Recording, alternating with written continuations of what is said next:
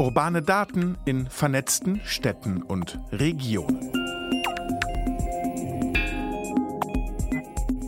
Hallo und herzlich willkommen zu Urbane Daten in vernetzten Städten und Regionen, dem Podcast zur digitalen Stadt der Stadt Leipzig. Ich bin Javan Wenz und der Klimawandel, der ist ja etwas, womit wir uns alle auseinandersetzen müssen und auch die Städte, die müssen ihren Teil zu diesem großen Jahrhundertproblem beitragen. Lange Zeit war zum Beispiel die Stromerzeugung ja ein vergleichsweise einfaches Thema. Kraftwerk erzeugt Strom, Verbraucherinnen und Verbraucher nutzen den Strom. Aber das ändert sich gerade. Was zum Beispiel, wenn immer mehr Haushalte in Zukunft durch Solarzellen selbst Strom erzeugen und ins Netz einspeisen, aber eben auch nicht zu jeder Tageszeit, sondern abhängig vom Wetter mal mehr, mal weniger. Wenn wir in den Kraftwerken weder Kohle noch Atomenergie nutzen wollen und damit auch nicht einfach nachschaufeln können, wenn wir mehr Verbrauch haben zum Beispiel. Das sind einige der Fragen, mit denen sich Uwe Fischer beschäftigt. Er ist Bereichsleiter im Informationsmanagement bei den Stadtwerken Leipzig. Hallo, Herr Fischer. Hallo, Herr Wenz. Und Dr. Beate Ginzel ist heute auch wieder dabei, die Referatsleiterin Digitale Stadt der Stadt Leipzig. Hallo. Ja, hallo. Ja, ziemlich spannend, was sich gerade und in Zukunft auch in der Stadt Leipzig alles ändert. Ähm, mich würde erstmal zum Einstieg interessieren, was sind denn gerade so Ihre größten Herausforderungen, an denen Sie arbeiten? Ja, für uns als Referat Digitale Stadt ist es natürlich äh, aktuell noch eine sehr große Herausforderung, ähm, die Strukturen und die Prozesse aufzubauen rund um die digitalen Themen. Äh, und diese, unsere Themen als Referat Digitale Stadt sind eng verbunden mit den auch aktuellen Herausforderungen der Stadt Leipzig im Bereich der Stadtentwicklung. Das heißt, wir arbeiten eng zusammen mit Kollegen im Bereich des Umweltschutzes, im Bereich der Energiewende, im Bereich der Mobilität, Einbindung der Stadtgesellschaft in die Digitalisierung. Also, äh, sag mal, die Themen, die was mit integrierte Stadt Stadtentwicklung zu tun haben, auch im Bereich der Wirtschaftsförderung. Da bauen wir die einzelnen Prozesse, Instrumente auf, entwickeln gesamtstädtische Konzepte. Genau, und da haben wir beim letzten Mal schon zum Thema urbane Daten gesprochen. Also ist ein sehr breites Querschnittsthema, an dem wir arbeiten. Das Thema digitale Netze wird auch eng verbunden mit dem Thema, auf, auf was wir uns heute konzentrieren wollen. Ja, also vielfältige Fragen, aber immer gedacht aus, der, ja, aus dem Ziel einer äh, nachhaltigen, integrierten Stadtentwicklung. Bei uns ist es das Thema Sicherheit, Zuverlässigkeit, Kommunikationsebenen, also mehr so den, aus der infrastrukturellen Seite. Das sind die Herausforderungen, die wir gerade haben, weil das Thema, was ist Strom? Strom war früher, wie Sie es schon gesagt haben. In Zukunft ist es ein Verteilen von Strom, ein, ein, ein permanentes Ausbalancieren und so weiter.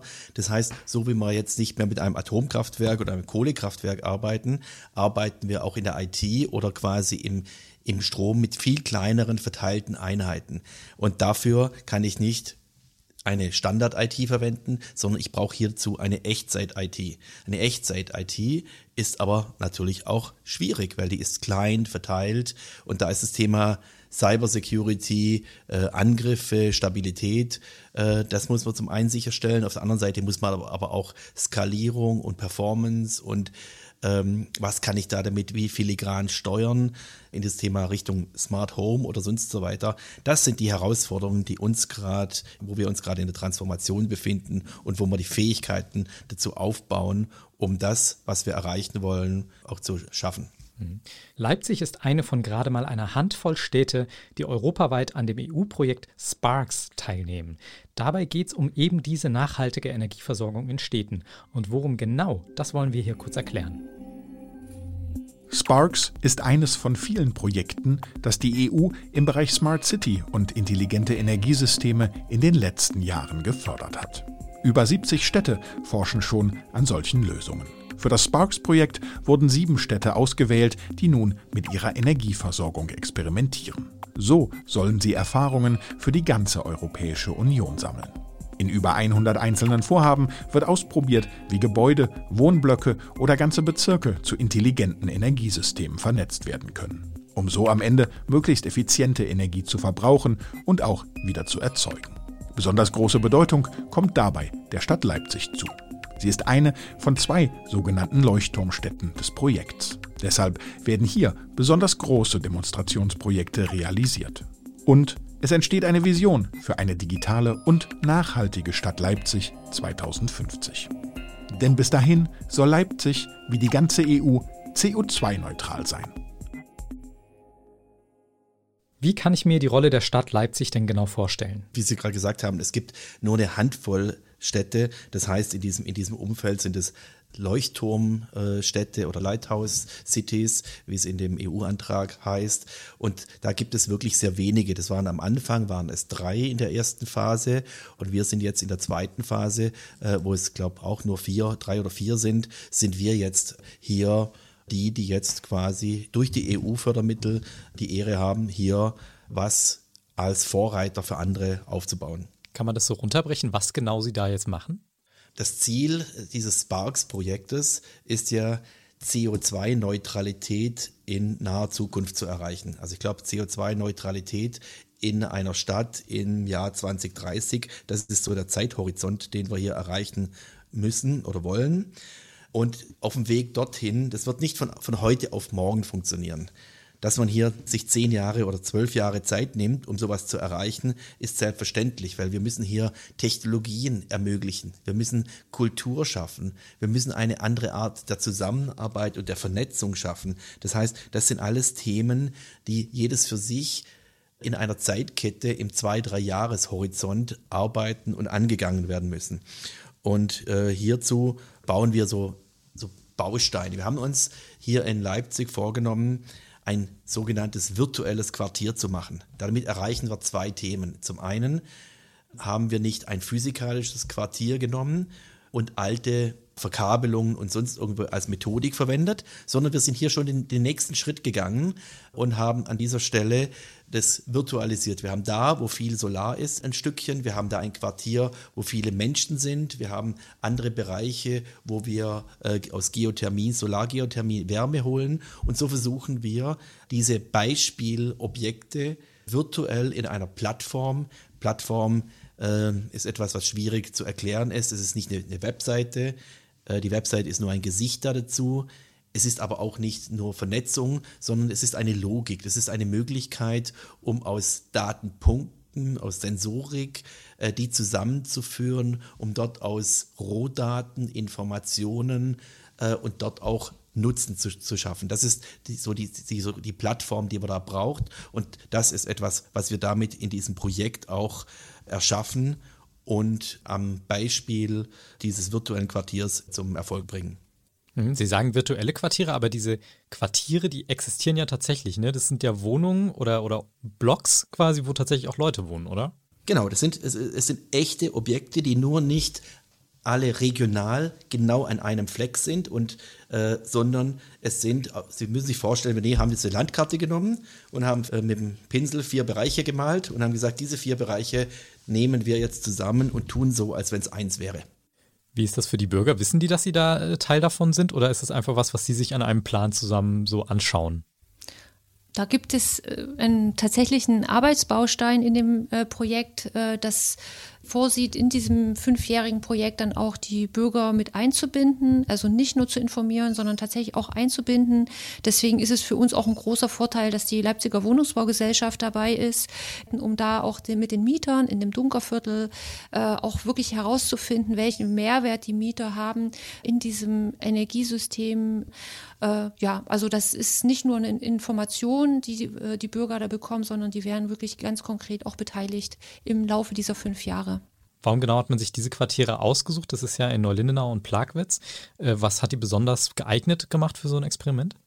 Also es gibt mehrere Gründe. Ein Grund hat äh, letzten Endes was ein Stück weit mit der Historie der letzten äh, 15 Jahre zu tun. Der Leipziger Westen war immer eines der aktivsten Stadterneuerungsgebiete und da konnten wir auf bestehenden äh, Strukturen aufbauen. Es gibt in dem Leipziger Westen ein äh, Quartiersmanagement, es gibt gute funktionierende Netzwerke. Der Leipziger Westen ist aber auch aus stadträumlicher Sicht für uns sehr interessant gewesen, weil wir hier eine gute Mischung hatten. Also diese typische Mischung der europäischen Stadt aus Wohngebäuden, aus Gewerbegebieten. Also man könnte sagen, im Leipziger Westen kann man laborartig sag mal, die wichtigsten Bausteine für so ein künftiges postfossiles Schwarmkraftwerk äh, nachempfinden, weil alles einmal irgendwie da und miteinander ist und miteinander vernetzt werden kann. Und natürlich, äh, wir hatten auch im Leipziger Westen, haben wir Partner gefunden, wie beispielsweise die Baumwollspinnerei, äh, wie die LWB, mit denen wir da auch sehr gut schon von Beginn an auch an diese, in dieser Antragsphase zusammenarbeiten konnten. Wie ist es denn, wenn ich jetzt als Bürger in so einem äh, Energiequartier wohne? Hat das für mich irgendwelche Vorteile oder ist es einfach für mich schön, in einem solchen Pilotprojekt mit dabei zu sein? Kann, kann ich mir da was bei rausziehen? Ich, da, ich glaube, es geht wirklich erstmal darum, äh, Teil eines Pilotprojektes zu sein. Und äh, das ist ja ein Punkt, den auch wir noch herausfinden müssen. Also wie groß der Mehrwert tatsächlich dann auch für die Mieter ist, wie groß also die Bereitschaft überhaupt ist, an diesem Projekt mit teilzunehmen. Deswegen äh, rein technisch oder auch aus Kundensicht, das wird sicherlich Herr Fischer gleich noch sagen, äh, welcher Mehrwert da besteht. Aber zunächst einmal ist das äh, für uns schon auch ein, ein Labor und sagen wir, im Laufe der Jahre werden wir wissen, welchen Mehrwert das für die Bewohner des Viertels hat. Jo, äh, dann springe ich mal hier rein. Was versprechen wir uns davon? Natürlich ist es am Anfang sehr, sehr klein. So ein kleines Quartier wird nicht Leipzig CO2-frei machen oder die Welt retten. Aber es ist ein Anfang, es ist ein erster Schritt.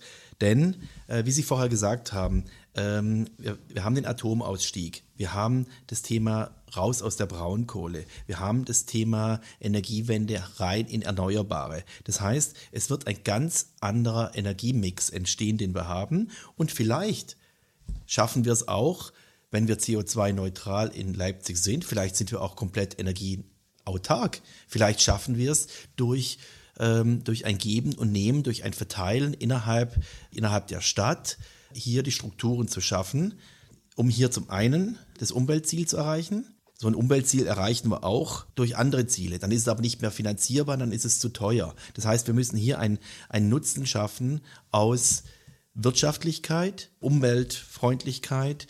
Und diesen Mix schaffen wir, indem jeder, der etwas erzeugt, es auch anderen verkaufen kann.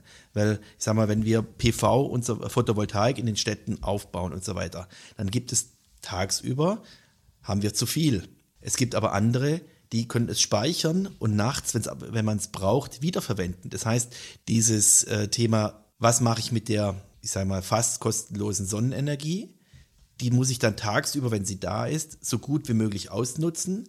Wir müssen mit Technologie schaffen, in solchen Momenten alle Speicher, Speicher kann auch Wärme sein, also ich sag mal warmes Wasser und sonst was zu erzeugen, dass wir in den Zeiten, wo wir weniger Strom haben, durch Solar oder wenn, wenn, die, wenn die Windkraft in der, äh, in der Nord- und Ostsee, äh, Nordmeer, Nordsee, wenn die Windkraft uns äh, hier ein bisschen abflaut, dass wir in diesen Momenten aus unseren Reserven leben können. Genau das ist das Ziel und das versuchen wir im Kleinen aufzubauen, indem wir ich sag mal, in großen Gebäuden Klimaanlagen mit einbeziehen, weil die Klimaanlage braucht ganz viel Strom.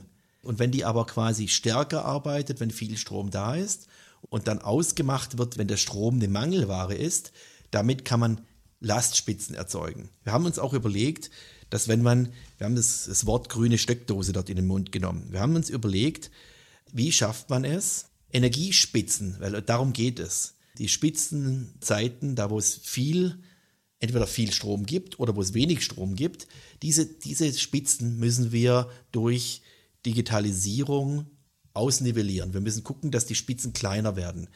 So, wenn wir zum Beispiel alle Bürger in Leipzig dazu bringen, dass wir, ich spinne jetzt einfach mal, den Kühlschrank, immer wenn wir solche Spitzen haben, vielleicht mal eine Stunde am Tag pro Wohnung ausmachen dürften, würde uns das helfen, konventionelle Kraftwerke in diesem Moment nicht einsetzen zu müssen.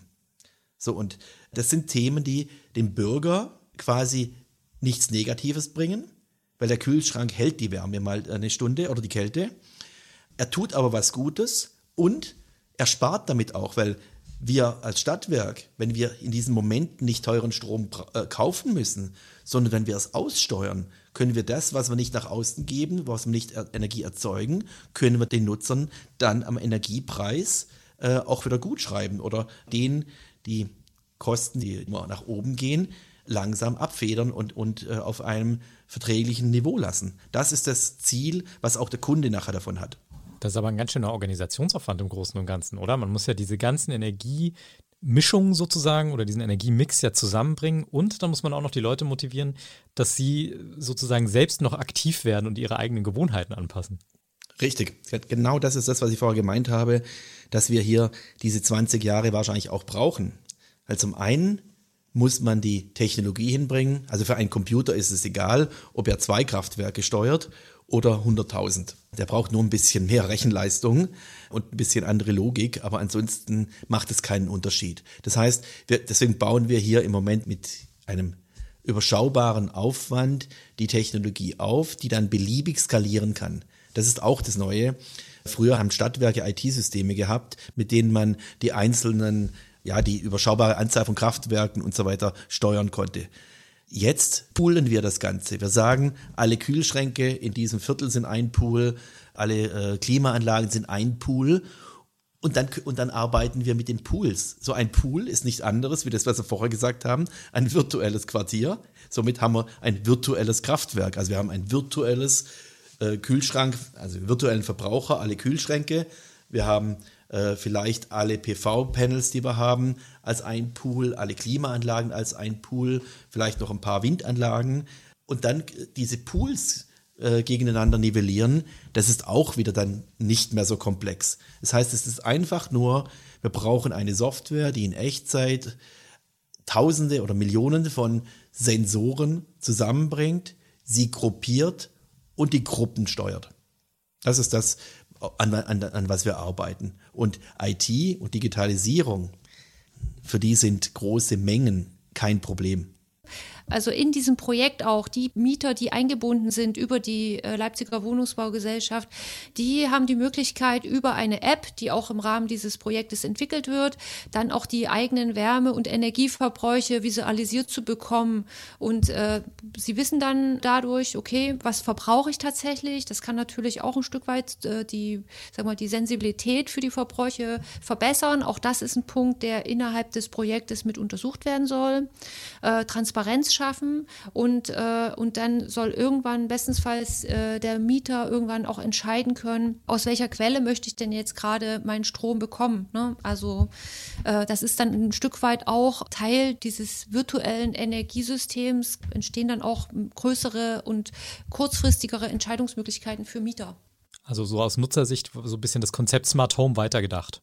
Genau, also der Mieter kann unter Umständen da eine viel aktivere Rolle spielen, als er es heute tut. Mhm. Und das Thema Smart Home, Sie haben es in den Mund genommen. Ich getraue mich schon gar nicht mehr, das zu sagen, weil es eigentlich so ein abgedroschenes Thema ist oder weil, weil da zu viel Emotionen und, und, und Themen drin sind. Es war lange Zeit ein Buzzword. Es ist aber eigentlich Digitalisierung. Genau da setzen wir darauf auf. Was ist heute Smart Home? Smart Home wird bezeichnet, wenn Sie einen, ich sag mal, Sie kriegen zum Beispiel über Ihren Internetprovider kriegen Sie eine Fritzbox. In der Fritzbox können Sie jetzt Thermostate oder Steckdosen steuern. Oder Sie kaufen sich von anderen Herstellern, nennen wir mal Homatic oder bei Aldi oder Lidl. Sie kaufen sich einfach Smart Home Produkte. Die sind alle cool. Oder Sie kaufen von Philips, Philips Hui eine, eine Glühbirne. Und Sie kriegen zu jedem dieser Themen eine App dazu. Also Sie, Sie fangen jetzt also an vor der Haustüre, rufen Sie die erste App auf. Mit der machen Sie die Haustür auf. Das ist die, die vom, vom, vom A-Bus kommt oder so etwas. Die, äh, die nächste, dann gehen Sie in die Wohnung rein, dann brauchen Sie die App von Philips Hui, um die Glühbirne anzumachen. Dann gehen Sie rein und wollen jetzt Ihren Fernseher oder Stereoanlage anmachen, die Sie an einer Steckdose haben. Damit gehen Sie auf die Fritzbox-App ich spiele gerne mit so Sachen rum. Ich habe bei mir daheim zehn verschiedene Hersteller. Das reduziert dann die Komplexität auch nicht so wahnsinnig. Genau. Wir haben, wir haben früher in der IT mal gesagt, das, ähm, das soll jetzt nicht böse klingen, aber so ITler sind manchmal ein bisschen derb und nehmen manche Worte ein bisschen anders. Wir haben damals den Wife Acceptance Faktor äh, identifiziert. Das heißt, IT ist cool. Wir äh, affine Kollegen spielen damit auch gern rum. Aber ich sage mal jetzt so, sind wir genderneutral, die, äh, die Kollegen, die, die zu Hause sind, die nicht in der IT sind, die anderen einen Fokus haben, die, für die muss es einfach nur funktionieren. Die wollen auf den Knopf drücken und dann muss alles passieren. Oder sie werfen es weg und, ne-, und nehmen die Knöpfe, die an der Kaffeemaschine, am Fernseher sind und so weiter. Das heißt, wenn etwas funktioniert, das ist das, was Apple schon immer, immer begriffen hat. Wenn Sie Apple-Komponenten haben, warum, warum sind die so gut? Weil es alles intuitiv integriert ist und funktioniert. Sie haben also ein, ein super Nutzerverhalten. Das ist der Kern von allem. Und das haben wir mit den heutigen Smart Home Lösungen, haben wir das alles nicht. Deswegen muss man Smart Home eigentlich neu denken. Und da denken wir auch wieder über die Plattform nach. Weil, wenn ich vorher gesagt habe, wir können alle PV-Panels und so weiter, die Tausenden von Geräte miteinander kombinieren. Warum nicht auch diese Steckdosen? Warum nicht auch die, die Rauchmelder? Warum nicht auch diese, diese anderen Komponenten? Wenn wir jemandem jetzt seinen Stromverbrauch zeigen wollen, äh, dann will er doch auch wissen, was kann ich jetzt damit tun? Wo ist mein Kostentreiber? Und wie kann ich mit dem umgehen? Kann ich mein, was weiß ich, Wasserbett oder mein Fernseher, der in Standby ist und so weiter, wie kann ich die Sachen abschalten, um meinen Strompreis zu reduzieren? Kann ich mein E-Bike, mein, mein Elektrorasenmäher oder mein Elektroauto, wie kann ich das dort integrieren? Wie kann ich da wirtschaftlich sein? Wie kann ich sagen, wenn viel grüner Strom da ist, dann lade mein Auto oder wenn der Strompreis hoch ist, dann hör auf oder verkauf sogar den Strom aus meinem Elektroauto, bring ihn zurück ins Netz, gib mir Geld da dafür. Das sind alles Themen, die wir damit integrieren können. Und dann wird es auch akzeptiert, weil ich will doch, ich will doch gar nicht meine App dauernd an, anfassen, sondern ich will, dass wenn, wenn der Strom billig ist, will ich ihn verbrauchen und so viel es geht. Und wenn er teuer ist, will ich die Sachen, die ich in einem Convenience-Faktor nach unten schraube, dann möchte ich die, dass die ausgehen. Das ist doch, was ich will. Ich will es doch nicht manuell steuern. Ich will doch eine Logik dahinter. Da gibt es viele Themen, die wir da mit integrieren können. Und das ist das, wo natürlich wird so etwas wie Smart Home oder smarte Technologien oder smarte Unterstützung als Paket, was zusammenwirkt, etwas sein, was man braucht. Das ist auch ein Thema, auf das ich sowieso noch eingehen wollte. Es ist ja so, wir haben jetzt viel über Energie gesprochen, aber das ist ja gar nicht so, dass Energie das Einzige ist, um was es dabei geht. Also oft ist ja auch, wenn wir schon bei unpräzisen Buzzwords sind, äh, Smart City auch so ein Thema, ähm, wo es vielleicht auch noch um Verkehr und ganz andere Geschichten geht. Ähm, was kommt da denn alles noch dazu zu diesem ganzen Energiethema? Woran müssen Sie da sonst noch arbeiten? Ja, das ist genau das, das ganze Thema Elektromobility, was Sie gerade ansprechen, ist etwas, mit dem wir jetzt schon demnächst aktiv werden. Ähm, wir haben hier jetzt die letzten zwei Jahre genutzt, um äh, die Fähigkeiten bei uns aufzubauen und zu nutzen. Und was wir jetzt tun werden, ist das Thema Elektromobility einmal in, die, in diese App mit zu integrieren, damit man als Leipziger Kunde dann auch über eine App deutschlandweit mit seinem Elektroauto an allen Stationen laden kann. Und wir übernehmen im Hintergrund die Abrechnung. Also wir stellen sicher, dass nicht nur in, an den Ladesäulen in Leipzig, sondern dass wenn ich in Leipzig wohne, ein Auto habe und jetzt nach Halle fahre, möchte ich dort auch tanken können, wenn es leer ist und nicht die zweite App runterladen oder ein zweites Benutzerkonto machen, sondern sie werden dann über Ihre Leipziger App, über Ihren Stadtwerkevertrag können Sie dann dort abrechnen. Das ist mal so der erste Schritt. Der zweite Schritt ist das Thema Parkraumüberwachung. Das heißt, wir sind an einem Pilotprojekt dran mit unserem Schwesterunternehmen der in den Verkehrsbetrieben und der Stadt, um dort auf Parkbuchten Sensorik zu haben, dass man weiß, ob da ein Auto steht oder nicht. Also Sie kennen das in Parkhäusern, dass da grüne und rote Lämpchen sind. Das werden Sie dann in der App haben. Da kann man dann sagen, okay, wo sind freie Parkplätze? Wo kann ich das machen? Und wenn man das jetzt noch mit Elektromobilität, was ja immer stärker wird, kombiniert, dann kann ich auch sagen, wo ist gerade eine Ladesäule frei? Oder noch besser, das ist etwas, was wir im nächsten Schritt dann machen, dass man es vorher reservieren kann. Also ich fahre jetzt in Halle los und weiß, dass ich in die, in die Stadtmitte will und eine Ladesäule brauche. Dann kann ich mir ja vielleicht eine Ladesäule schon reservieren und sagen, für diesen Zeitraum möchte ich sie reservieren. Und dann müssen wir hier dort nur noch schaffen, dass wir etwas, so eine Ampellösung obendrauf bauen oder eine andere Möglichkeit, dass die Ladesäule als ich sage mal, reserviert gilt, weil ansonsten wäre es ungeschickt, wenn hier einer vorbeifährt, sieht eine leere Ladesäule, fährt auf den Parkplatz und ein anderer hat es reserviert. Das wäre dann vielleicht kontraproduktiv an der Ecke. Also müssen Ladesäulen, freie Ladesäulen, das Thema die Ladesäulen effektiver nutzen, also deswegen mit dem Vorreservieren und wie lange braucht das eine Auto, das wissen wir ja, wie lange es noch braucht zum Laden, dass es dann das nächste dann auch schön in einer Kette geladen werden kann. Und dafür brauchen wir auch Sensorik. Wir müssen also wissen, wo fahre ich gerade los, wie lange brauche ich, bis ich dort bin, welche Ladesäule wird dann frei. Ich kann mich ja vielleicht auch in, ein, in einer Warteschlange befinden und wir dispatchen dann verschiedene Ladesäulen zu dem Zeitpunkt, wo man da ist. Das sind so Methoden, wie wir jetzt dann Parkraumüberwachung, Elektromobilität und so weiter kombinieren. Und da wird es dann, ich sag mal, für den Anwender auch nützlich werden. Also man hört ja, bei all dem ist eine Menge Vernetzung nötig, nicht nur digital, sondern auch unter der Stadt, unter den Unterfirmen der Stadt. Wir haben jetzt schon von den Stadtwerken geredet, von der Wohnungsbaugesellschaft, verschiedenen Ämtern. Wie funktioniert das denn alles, diese ganze Kooperation da untereinander? Ist das schon immer so, ganz normal, oder ist das auch so eine Art Kulturwandel, die da gerade stattfindet? Das Referat Digitale Stadt ist ja sozusagen die zentrale Funktion, ist es ja genau in solchen Projekten auch die Partner zusammenzubringen, dieses Netzwerk, was hinter so einem übergreifenden Projekt steht, aufzubauen, da den Prozess aufzubauen und zu steuern. Und das ist für uns eine ganz wichtige Erkenntnis in diesen verschiedenen Bereichen, in denen wir arbeiten, dass wirklich 80 Prozent des Aufwandes, das ist wirklich die Kommunikation und die Vernetzung. Also sag mal, das Thema Digitalisierung, äh, da steht die Vernetzung dahinter, die Vernetzung von Menschen, die Vernetzung von Technologien. Und äh, das ist wirklich eine Sache, die nicht unterschätzt werden darf, welchen Bedarf das hat. Und dass Digitalisierung eben nichts, was rein technisch und kaltes ist, sondern hier geht es wirklich um den Austausch von Menschen untereinander. In diesem EU-Projekt, da geht es um Erfahrungen, das Sammeln von Erfahrungen von Städten.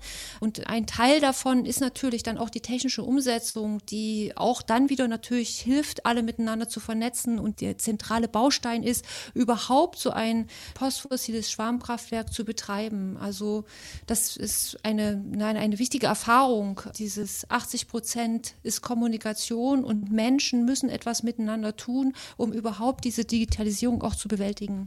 Das Thema Vernetzung ist ein, ist ein ganz, ganz wichtiger Punkt, weil wir haben alle unsere weißen Flecken. Wir gucken das Ganze aus, wirklich aus, aus der Energie, oder Software oder Technologiebrille an und wir vergessen oft mal ja das Thema Kollaboration, Kommunikation. Das ist nicht so die Stärke von IT oder von Digitalisierung von Kollegen äh, in der IT. Und Digitalisierung braucht aber beides. Es braucht zum einen, man muss die richtigen Akteure im richtigen Moment zusammenbringen, man muss die richtigen finden und man muss auch sicherstellen, dass die Kommunikation nicht ins Stocken kommt. Also äh, man muss immer einfach das Thema am Moderieren, am Laufen halten, die richtigen Player zum richtigen Moment. In der IT nennt man das sowas ein äh, sagen wir, ein Scrum Master, irgendjemand, der immer für den richtigen sozialen, soziale oder, oder Fingerspitzengefühl in den Soft Facts führt. Das ist ganz, ganz wichtig da dabei. Und da fühle ich mich bei Frau Dr. Ginzel in diesem, in diesem Team wirklich super aufgehoben. Ja, ich glaube, dass wir, es braucht einfach beide Seiten. Ne? Also so, am Ende braucht es die Kombination aus den IT-Experten, den Technikern und eben die, sag mal, diejenigen, die diese Vernetzung durchführen und die Kommunikation. Und nur zusammen ist man dann wirklich auch ein schlagkräftiges Team. Das sagen Uwe Fischer von den Stadtwerken und Dr. Beate Ginzel von der Stadt Leipzig. Vielen Dank für diese spannenden Einblicke. Vielen Dank für das nette Gespräch. Ja, ich verabschiede mich und äh, freue mich auf den nächsten Podcast. Und wenn Ihnen, liebe Hörerinnen und Hörer, dieser Podcast gefallen hat, dann abonnieren Sie ihn noch gern zum Beispiel bei Spotify oder bei Apple Podcasts. Da finden Sie auch unsere ersten beiden Episoden zu urbanen Daten und Open Data. Ich bin Javan Wenz und danke sehr vielmals fürs Zuhören. Tschüss. Urbane Daten in vernetzten Städten und Regionen.